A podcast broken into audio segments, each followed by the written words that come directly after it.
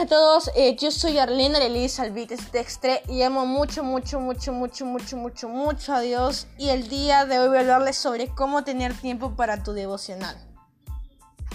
Si muy bien tenemos eh, mucho, mucho, mucho, muchas tareas, tiempos donde digamos no tengo tiempo para esto, si no es es por la familia o es la universidad, es el colegio, es el trabajo, son las amistades, son las redes sociales debemos saber que ese devocional nos conecte con Dios y nos enamore, nos hace enamorar más de Dios porque sabemos que Dios es el todo.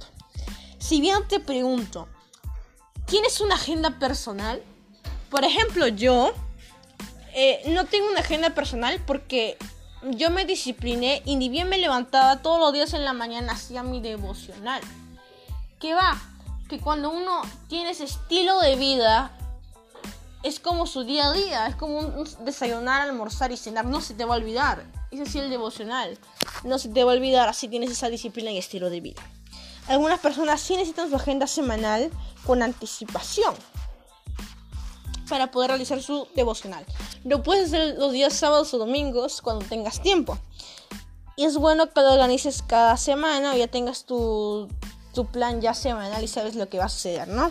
Número uno, para tu agenda semanal, utiliza una aplicación de calendario.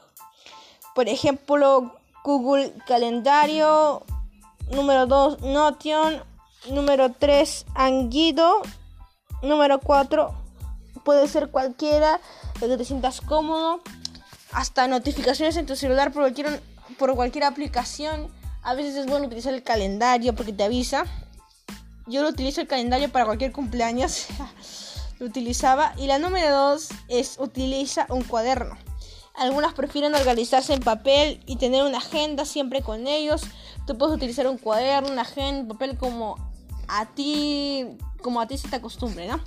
Número 3 es utilizando adhesivos. Sí, utilizando esos adhesivos que se pegan en tu pared como recordatorio. Puedes pegarlo en tus paredes utilizando un sistema de colores, colores más bonitos. El, rojo significa eh, los cumpleaños de las personas, el, rosado es el proverbio que me toca, el, amarillo es el devocional que tengo que hacer hoy día, que el libro, tal, tal, organizarlo, ¿no? De esa forma podrás con anticipación colocar en el calendario un tiempo intencional para estar con Dios y el tiempo no será tu problema porque tú estás al control de él y no al revés.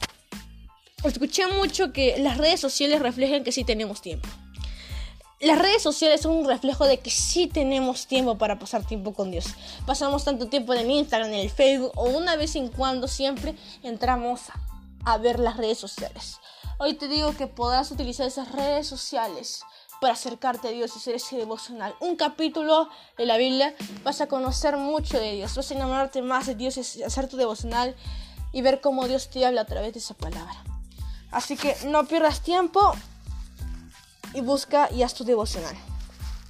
Puedes usar un calendario, puedes utilizar, eh, hacer tu agenda semanal anticipadamente.